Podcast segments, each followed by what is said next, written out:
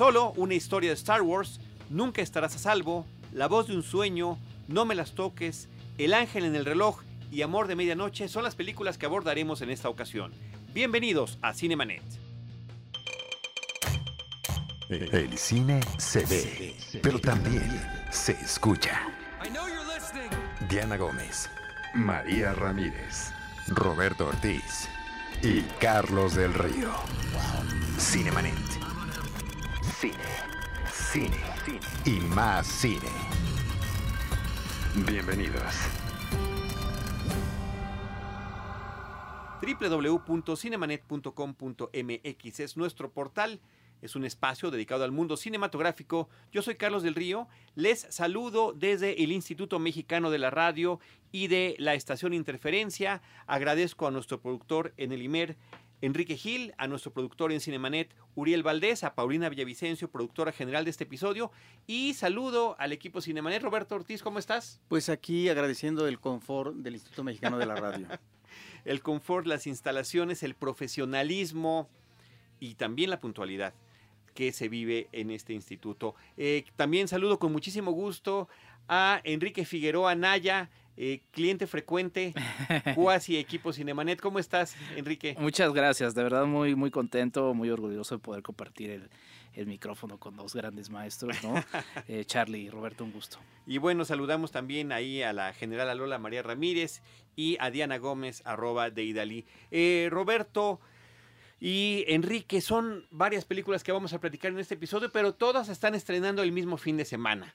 Pocas veces de repente nos sucede, a veces agarramos una la semana pasada, otra que viene. Todas estas están estrenando el mismo día o estrenaron ya, dependiendo de cuándo escuchen este episodio, el eh, día 25 de mayo del 2018. Y Enrique, vamos a arrancar con solo una historia de Star Wars. Han Solo. Han Solo. Porque por eso le cambiaron el nombre. Sí, caray, sí, sí, Han Solo, una historia de Star Wars. Aunque no sé si haya un mensaje oculto. No lo sabemos, no lo sabemos. Dicen que más vale solo. Sí, exacto. Esta película que se, pues es la segunda en esta serie de cintas fuera de los spin-offs, de los episodios que son spin-offs y que eh, tiene el antecedente de Rogue One de las últimas películas hechas sobre el universo de Star Wars, pues es la que más me gusta, creo yo, creo que sigo en esa, en esa dinámica. Y esta es una película eh, dirigida por Ron Howard, sí, es Ron Howard quien la termina, pero que había sido iniciada por otro par de directores, los directores de La Gran Aventura Lego, que nos había dado, creo que no sé tú cómo recibiste esa noticia cuando lo anunciaron que ellos se iban a encargar de, de esta película, Chris Miller y Phil Lord. Fíjate que a mí me llamaba la atención, porque sí son dos directores que están más apegados a la comedia. Eh, lo vimos muy bien en la película de, de, Lego. Y a mí me llamaba la atención porque a mí lo que me, me interesaría es, otro tipo de perspectivas de las ya clásicas. Claro, yo creo que eso era lo interesante, porque el, de ellos es un humor referencial, un humor sarcástico, mucha ironía, autorreferencia, como que me parecía que era un empate perfecto. Era más arriesgado. Sí, y, eso estaba padre. Pues estaba padre, por supuesto que sí, me llamaba la atención y no porque quisiera que fuera una comida de pastelazo. Sí. Eh, pero bueno, al final de cuentas, Kathleen Kennedy y ellos no empataron, no logró avanzar la producción, se hablan de mil temas, ¿no? Y quizás nunca sepamos la verdad, que si ellos eh, improvisaban demasiado, que si ella era muy exigente, que si iban retrasados, que si no estaban preparados para una película de tan grandes dimensiones. Bueno, al final eh, terminan abandonando el proyecto, citando las clásicas y reiteradas, decían ellos mismos, aunque suene a un cliché, diferencias creativas para separarnos de este proyecto. Y entra Ron Howard al quite, que es bueno, un hombre que tiene toda la experiencia del mundo, un Goku, un Apolo 13. Un, muchachito que empezó actuando en series de televisión y películas, se convierte en director de cine, eh, trae a su hermano película tras película haciendo cameos, que también era actor infantil, ¿no? Salió hasta en algún episodio de Star Trek y tenía su, serie de televisión Mioso y yo. Bueno, en fin, el caso es que em, se está contando la historia de Han Solo em, de joven. Esto sería como Han Solo Begins, de alguna manera, o como sucedió con la película de Casino Royale con James Bond. Es como, realmente la fórmula es cómo va encontrando Han Solo su nombre, sus elementos que lo convierten en un clásico, sus amistades y su entorno. Sí, así es. Creo que mm, ya después podríamos platicar un poco de qué tan necesaria era o no. Pero viéndola ya estrenada, creo que complementa un arco interesante, ¿no? O sea, termina por completar el arco de la historia de, de, Han Solo, que es la primera sería esta, luego todo lo que conocemos de las historias, hasta su trágico final, ¿no? Que finalmente es un poco esta, esta tragedia de este personaje que está continuamente perseguido por eso. Eh, a mí me llama mucho la atención, eh, pues ya obviamente la saga de Star Wars tiene orígenes, eh, guiños al, western, ¿no? Y este es una película absolutamente clavada. Sí, clavada. Que, eso fue lo que más me gustó, que más disfruté yo. Esta es una película con acción, es una película con sentido del humor, pero está narrada como un western y tiene todos los elementos clásicos allí. ¿En qué sentido es un western? Hay, hay locomotoras, hay, este, hay minas, hay, hay eh, casinos, casinos hay, hay duelos. Hay duelos, exactamente. Podríamos decir que también es un personaje tipo antihéroe, ¿no? En este clásico del hombre sin nombre, ¿no? Eh, donde también los personajes son grises, ¿no? No son buenos ni malos. Eh, creo que en ese tipo de construcción hay. Y bueno, hay muchos guiños, ¿no? Muchos guiños. Hay un guiño ahí muy bonito a Érase una vez en el oeste de Sergio Leone. Eh, las carreras de caballos serían las carreras de, naves, ¿no? la verdad creo que está muy clavado y creo que eso es este, pues, lo, mejor de la película. Y bueno, el actor que interpreta, que era otro asunto, ¿no? Que nadie se quiere atrever a decir su nombre, ¿verdad? Alden Ehrenreich. sí. sí. Alden era la gran duda de la película y era si iba a funcionar o no Roberto que otro actor interpretara a este personaje icónico que es el personaje de Han Solo. Y nos tenía con dudas a todos. Se metió también un coach a media película también para orientarlo. Y al final de cuentas me parece que lo consigue. No en una imitación de, Harrison Ford, pero sí eh, eh, haciendo una serie de referencias y también tomando su propia interpretación de Han Solo en esta juventud, que es un Han Solo idealista, un Han Solo, digamos, voy a entrecomillarlo, bueno, ¿no? Eh, pero que finalmente tendrá que ir tomando ciertas decisiones para sobrevivir. Fíjate, Roberto, que es interesante porque habrás visto la de Ave César de los Cohen, es este mismo actor mm. y parecía que era una especie de, o sea, fuera de cámaras, era como la historia que se presentaba en esta historia de los Cohen y finalmente lo vemos, pues sí, triunfar hacer un trabajo decente, que bueno, en otras circunstancias no sería nada sorprendente, pero bueno, uno dice, bueno, no, no fracasó, no falló en esta interpretación. Claro, y ahora, bueno, el dato curioso por ahí también es que los guionistas de la película son Lawrence Kasdan, que recluta a su hijo Jonathan Kasdan. Lawrence Kasdan hizo el guion de El Imperio Contraataca, que es la película más exitosa de Star Wars, de Empire Strikes Back, hizo Return of the Jedi. Y, Force Awakens. Y, después eh, Force Awakens. Eh, entonces él es el que ha trabajado el arco de este personaje. Mm, prácticamente de principio a fin. Le falta únicamente la película original, eh, Star Wars eh, o A New Hope, La Nueva Esperanza. Una Nueva Esperanza del 77, pero bueno, esa es la que había escrito exclusivamente y directamente George Lucas. Eh, es una película que me quedo entretenida, creo yo que no era necesaria. creo que me sobran las partes que son repeticiones de, de cosas que hemos visto en otras películas, como una persecución en un campo de asteroides o en algo que emula un campo de asteroides o, las cantinas de Star Wars que ya son un referente obligado que no me gustaría que hubiera en cada una de sus cintas, pero bueno, así sucede, Enrique. ¿Estás quedando acaso en la idea de que es solo una película de eh, Star Wars? Exacto, es solo una película de Star Wars, efectivamente. Desde ahí ya traía yo este punto en el inconsciente. Hay una queja, yo nada más al final eh, creo que no se cierra un arco importante de uno de los personajes eh, pues, protagonistas de la película y es esta pues este afán de, lo que está haciendo Lucasfilm con las películas de mm, si quieres terminar de saber qué pasó, de dónde vienen estos personajes o demás, eh, chécate la novela, chécate el cómic, chécate el videojuego. Creo que debería cerrar eh, las películas como, como, como, como arcos eh, narrativos. Sí está bien eh, expandir el universo, que es lo que hacía el universo extendido de antes creo que esa es una falla y aquí se nota mucho en un personaje principal que se queda así uno de... Mm, pues sí, pero, eh, pero es dar pie también, además de todo lo que estás comentando, a la, a la posible secuela, ¿no? A la posibilidad de que haya más. Y nada más mencionar, Woody Harrelson aparece en la película, Emilia Clarke, Donald Glover como Lando Calrissian, que creo que cumple muy bien, Tandy Newton me encanta su personaje, me encanta ella, Paul Bettany haciendo como un casting para villano de película de James Bond, ¿no? Tiene como todos los elementos eh, para, para hacerlo, lo verán cuando vean ustedes la película. Y bueno, John Favreau con su voz para un personaje digital que aparece en la cinta. Es Han Solo, una historia de Star Wars. Roberto Ortiz, entrando a la cartelera, eh, eh, está también una película interesantísima que en su original se llama You Were, you were Never Really Here, que sería algo como Nunca estuviste realmente aquí, y en México se exhibe bajo el título Nunca estarás a salvo. Sí, dije, ¿cuándo se va a exhibir? ¿Cuándo se va a exhibir? Porque la vi hace como un mes. Esta es una película que está hecha como si se tratara de un thriller. Ese es un elemento eh, que hay que anotar y que aborda a partir de un personaje sumamente atractivo, interpretado por, por Joaquín Phoenix, que tiene sus antecedentes de hombre duro porque lo mismo ha sido un veterano de la guerra que un exagente del FBI. ¿Y a qué se aboca él en eh, esta aventura en la cual incursiona eh, a cada momento?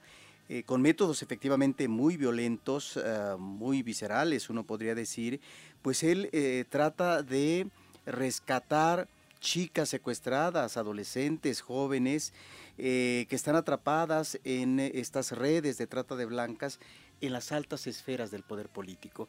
En ese sentido, eh, el apunte es interesante y se podría decir que eh, Joe, que es el personaje de Phoenix, eh, no solamente enfrenta a adversarios cotidianamente y en donde está exponiendo su vida a cada momento, sino que en paralelo podríamos decir si está luchando o no con sus propios demonios interiores. Esos demonios interiores lo ponen en una situación extrema constantemente, donde además hay una serie de flashbacks, una serie de recuerdos que él tiene de su infancia, una infancia terrible que vivió eh, con un padre abusivo y eh, víctima, tanto él como su madre, de una violencia doméstica, que lo tienen, Enrique y Roberto, me parece, al borde del suicidio.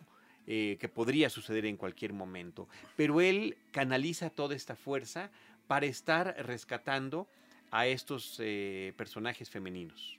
Sí, es un thriller muy refrescante, eh, refiriéndonos al hecho de que, por ejemplo, vemos al personaje de Joaquín Phoenix pocas veces, creo que nada más una vez, en, acción física, ¿no? Y todos son todos esos eh, cuestionamientos internos que se realizan, ¿no?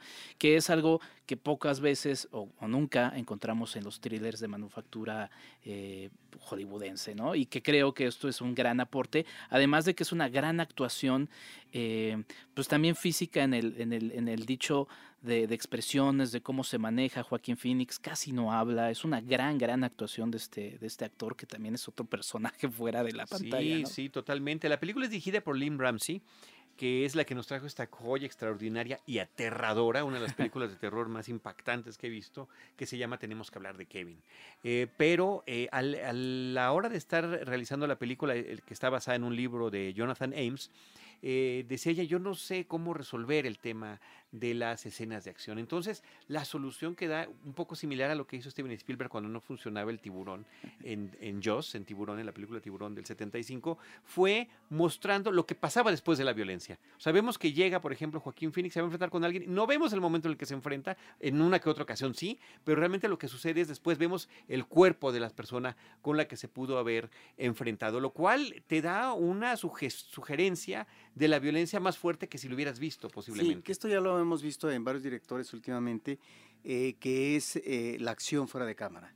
Y que en este caso es una violencia extrema y que efectivamente cumple, como dice Carlos, su función de tensión para el espectador, porque efectivamente no se ve la, acción propiamente eh, de violencia fuera, digamos, está fuera de cámara, pero vemos las consecuencias.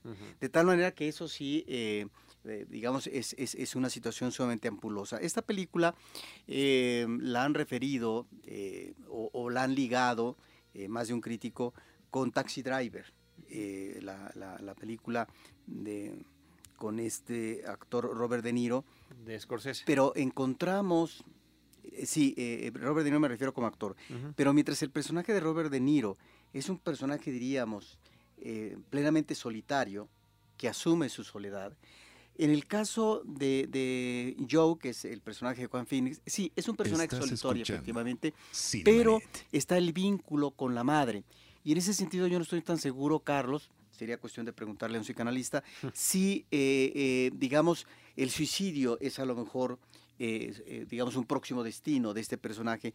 Y lo digo porque la relación o el vínculo con la madre apareciera hasta edípico y que precisamente ante una situación drástica que vive la madre, pues obviamente entra eh, en acción algo que ya habíamos visto en la historia, que tiene que ver con esta suerte de vengador solitario.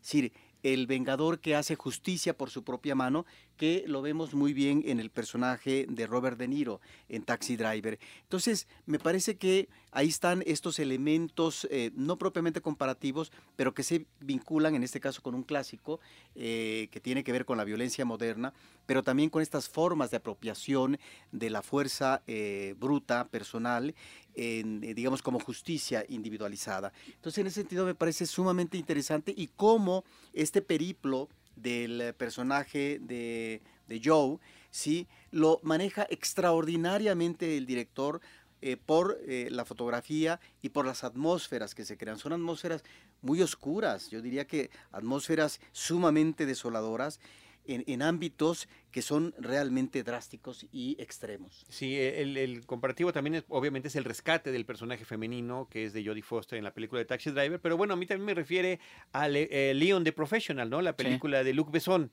eh, donde ah, e, existe este vínculo, esta relación, también es un, eh, un, hombre contratado para cometer actos violentos y termina enfrascado en esta relación con una menor de edad, ¿no? A la que a toda costa va a rescatar de este universo terrible en el que se encuentra cada una de ellas, ¿no? Pero, pero cada una tiene su propia identidad y esta película lo tiene. Sí, hay otro elemento que no me gustaría dejar afuera, que es la música de Johnny Greenwood conocido ya que estamos ahorita en interferencia por ser músico de Radiohead, una de las dos grandes cabezas de este grupo, y que fue nominado recientemente por el hilo Fantasma. Eh, Johnny Greenwood es muy cuidadoso en cómo maneja la, música y en este caso también nos va presentando muchas de las tensiones, nos va eh, eh, llenando de esa tensión que se va, que va presentando el personaje, ¿no? Creo que, complementa muy bien al personaje interpretado por Joaquín Phoenix. Y una gran fotografía, o sea, esa combinación de fotografía, de música, de actuación, es una película redonda, una gran sorpresa que llega a cartelera. Me parece que es una... Eh, la película creo que en Estados Unidos es el año pasado, pero eh, de lo exhibido aquí en México es de lo mejor que me ha tocado ver en la pantalla grande en lo que va de este 2018. Ahora, es un personaje, el de Joe, interpretado por Joaquín Phoenix, un personaje complejo. Y me parece que sí cubre esa dimensión. Eh, y es uno como espectador conforme está viendo el deambular cotidiano del personaje, eh, se pregunta dónde está ubicado el personaje. Sobre todo cuando vemos un vínculo que pareciera eh, que es afectivo con una de las víctimas adolescentes y cuando uno ve esa relación es efectivamente que a lo mejor de una manera fragmentada está un sedimento em, de afecto que puede darse en personajes sumamente lastimados un personaje muy joven que es un adolescente víctima y el personaje de él que es un personaje ya muy tocado eh, por eh, la fuerza de la violencia a través de, su vida. Entonces yo me preguntaría dónde está instalado realmente el personaje y yo diría que el personaje de Joe estaría ubicado entre la esfera de lo deseable, es decir, un mundo que finalmente pueda ser más benigno y lo que finalmente la realidad impone con una violencia desquiciante. Y por eso es que es un personaje que en ese entorno específico es sumamente atractivo, en una película que también se vuelve por momentos una película de acción, de una acción tremenda, ¿sí? yo no diría que tremendista, porque tendría, digamos, a lo mejor eh, esas posibilidades de tremendismo en tanto el tipo de violencia que está ejerciendo él corporalmente.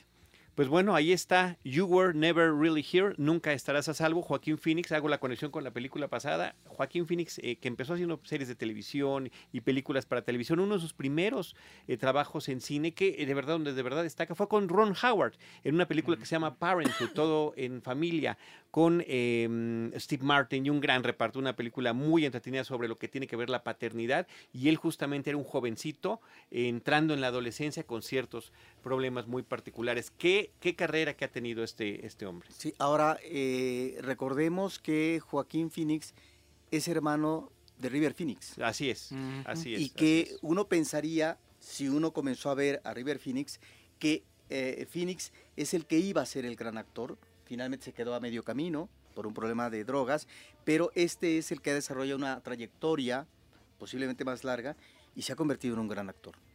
Tenemos otra película, un par de películas mexicanas. La primera de la que vamos a platicar en, en este fin de semana de estrenos se llama La voz de un sueño. Es una película de la directora Anelaine Cali Mayor y que nos está hablando de una historia eh, universal. Es una chica que eh, eh, pues prácticamente escapa de su familia en un lugar de Michoacán porque ella quiere perseguir su sueño de cantar. Eh, cuando me refiero a que escapa es porque hay como una tradición familiar de continuar el legado, de trabajar en el tema de la artesanía local, el taller que tiene el padre, que venía desde el abuelo y donde el, papá cree que es lo que tiene que seguir toda la familia. Y al momento en el que eh, la familia enfrenta una situación trágica, ella tiene que regresar a su casa 10 años después y enfrentarse con su familia. Sí, una película dices universal, aunque creo que sí, sí tiene algunos elementos ahí más, más locales. Eh, lo hace muy local, sí, pero en términos generales, pues es un, tema con el que nos podemos identificar en muchos lados. Claro.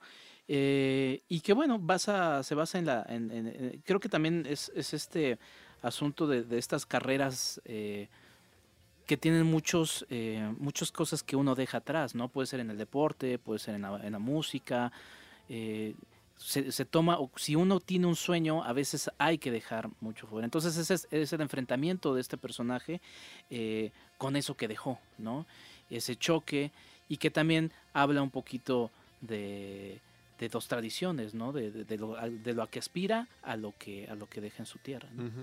Sí, eh, todo eso me parece muy bien. Eh, hay elementos que están ahí que sí nos remiten, creo, a una realidad muy mexicana en términos de provincia y en, eh, cuanto a situaciones que tienen que ver con la tradición y con la renovación a través de la modernidad.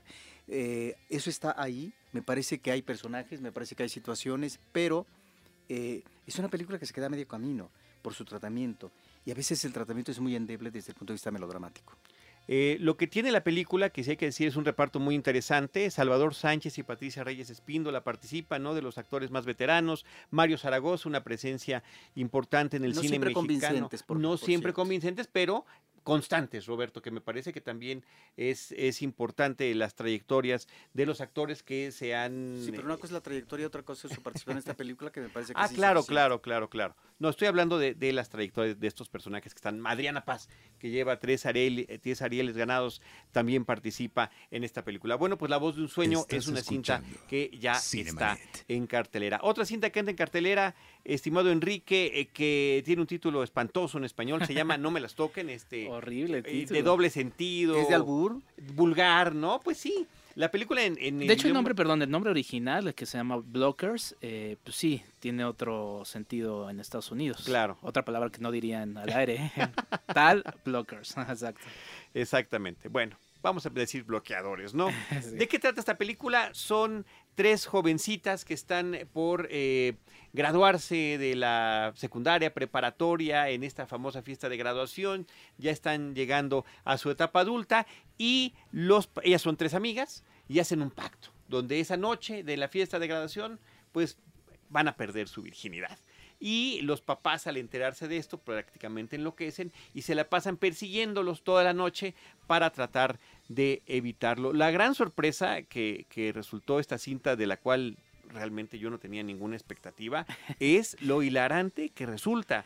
Creo que aquí nadie permitirá que, que, nos desmintamos. No, no, no, es impresionante. O sea, no, no nos podemos poner exquisitos. Para decir, es una comedia escatológica, vulgar, inclusive mal actuada. John Cena, que, que pues, está chistoso, ¿no? Que aparezca en películas. Este hombre fortachón, que mal actúa, pero se la compras, ¿no? Eh y la, la, otra mamá, bueno, Leslie Mann a mí sí me gusta cómo actúa, me gusta físicamente, me encanta, pero ya es la mamá también preocupada por lo que pueda suceder con sus hijas. Yo creo que lo interesante, Enrique, es la serie de situaciones tan bizarras y extrañas que durante esa noche, persiguiendo a los hijos, se enfrentan estos tres adultos. Sí, fíjate que al final de la película me cayó el 20 de, de por qué esto. Esta es una película que es el debut de Kay Cannon como director y eh, está producida por Seth Rogen. Eh, Seth Rogen tiene toda una, una, ya tradición de películas de este tipo, como This is the End, Sausage Party, eh, Neighbors, The Artist, que es un poquito distinta, pero a lo que voy es que tiene un, un humor muy específico, Seth Rogen, que a veces que ha compartido muchas veces con James Franco también, y creo que es otra, es como una nueva eh, escuela de este tipo de comedias, también les llaman sexy comedies, ¿no? Eh, con muchos elementos muy sexuales, ¿no? Eh, y que creo que es parte de eso. Me hizo absoluto sentido que la produjera Seth Rogen. Y sí lo tiene y este y con muy buenos resultados. Sí, sí, sí, no, y hay decisiones interesantes en la película. Las tres chicas principales no son ni las más bonitas, ni las más feas, ni, ni son por supuesto, ninguna actriz conocida, que creo que eso le da una frescura especial a la película. Y funciona para ambos, funciona para papás que la ven, como para las chicas. Creo que eso está bien. Creo que sí. ¿No? Sí, este, creo que no deben verla juntos, pero ok. Podría crear momentos muy incómodos. Estamos eh, eh, apurándonos a seguir con las películas que nos faltan. Esta se llamó No me las toquen. Está también El ángel en el reloj, Roberto y Enrique, una película animada mexicana. Miguel Ángel Uriegas es el, es el director de la película, una película que además está vinculada con una serie de causas a favor de, la enfermedad que es el cáncer infantil, aquí en un entorno de fantasía de una niña que sueña con detener el tiempo y se involucra en un universo mágico donde lo puede detener, pero qué situaciones se crean al detenerlo, pues es lo que de lo que trata la cinta. Sí, es la segunda ya película de Miguel Ángel Uriegas. Eh, también es una producción de, de Mantarraya, que es importante también destacarlo. Y a mí me parece un viaje del héroe clásico, ¿no? Sí tiene estos elementos de la enfermedad, pero creo que los maneja de manera tan natural que podrías no, uno no percibirlos, ¿no? Eh, creo que de hecho lo menciona un poco, o sea, es evidente eh, en, el dibujo del, personaje principal, pero creo que habla a un público muy amplio y que como aventura, como viaje del héroe, que, lo, que, lo que he estado mencionando, funciona muy bien, es muy entretenida. Eh, a mí, francamente, me conmovió muchísimo. Eh, es, muy conmovedora, sí, es muy conmovedora. Creo que hay un tema de ritmo ahí que, que estamos acostumbrados a otro tipo de ritmo. El director nos platicaba en el podcast que pues él realmente se identifica más con el estilo de animación y también con el ritmo de películas de Japón, de anime en las que, a las que hace referencia Robert. Sí, a mí no me apachurró el corazón, sin embargo me parece que es una película aceptable y es una película que efectivamente tiene influencias externas, estilísticamente hablando, oriental, japonesa sobre todo, y el periplo, como tú dices, eh, Enrique, me parece que lo cumple muy bien. ¿no? Sí. Y, el diseño, ¿no? La animación creo que está bien. Funciona. ¿no? Funciona, sí. A mí me gusta mucho el diseño de, ciertos elementos, sobre todo de las atmósferas que crean y de los escenarios con los relojes, los engranes, y que, que eran infaltables, ¿no? El reloj de arena o este... Mm, eh, o, los engranes de los relojes. Pues ahí está el ángel en el reloj. Y finalmente, Enrique, Amor de Medianoche, Midnight Sun es el título original. Exactamente, es una película de Scott Spear. Em, es una clásica película para, para un público adolescente. ¿No? De estos de que se van de parejitas y, van a, ver una película eh, romántica. Es una versión de una película de Japón de 2006. El director es reconocido por eh, haber dirigido videos musicales, lo cual se nota en el ritmo de la película. Es una película que también tiene muchos elementos musicales, sí muy clavadamente comercial, como son estas novelas también para, para jóvenes, ¿no? Que no me sé la verdad los nombres de las novelas, pero son estas clásicas. Los queremos saber porque si nos lo dicen se nos olvidan. Y eh, hay algo que es interesante, eh, que bueno, creo que hay dos cosas que destacar. Primero, eh, sale Patrick Schwarzenegger, ¿no? Que es uno de los hijos de, de Arnold Schwarzenegger, de hecho también lleva el nombre de Arnold. Y pues es curioso porque si uno no deja de ver a, Arnold en la, pantalla, eh, bromeaba con algunos que, con quienes vi la película y decía, bueno, este pues podría actuar un poquito mejor que su papá, lo cual también no, no, no tiene la vara muy alta, ¿no? Eh, creo que tiene muchos eh, asuntos hay que resolver con, con las facciones, ¿no? todo lo que hace con la, con la cara, pues es muy cuadrado, pues como su papá es igualito. Y este elemento que creo que es muy refrescante de pues no una vuelta de tuerca porque alguien espera, de acuerdo a lo que está en la película, pero normalmente en estas cintas todo es color de rosa, todo es lindo, todo es hermoso y que creo que dejan por una vez, aunque sea en este tipo de construcción narrativa, que fluya la vida tal cual es y creo que eso está bien. Una película para docentes, lo digo, no por menospreciarlo porque es el público, claro, el público al, que, va y bien.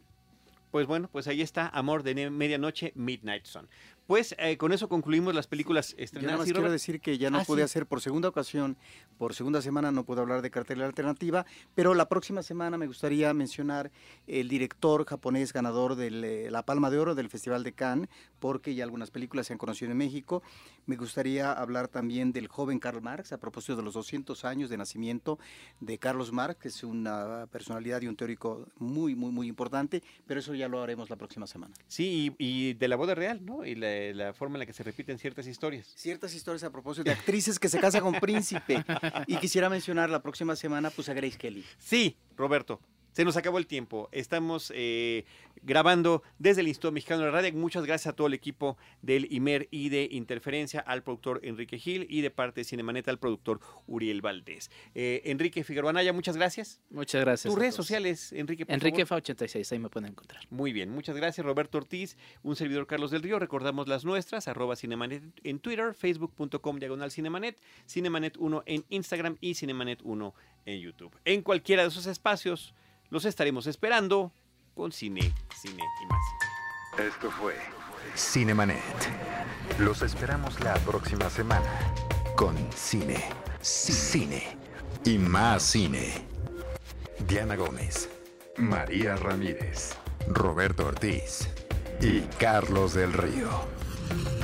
El cine se ve, pero también se escucha.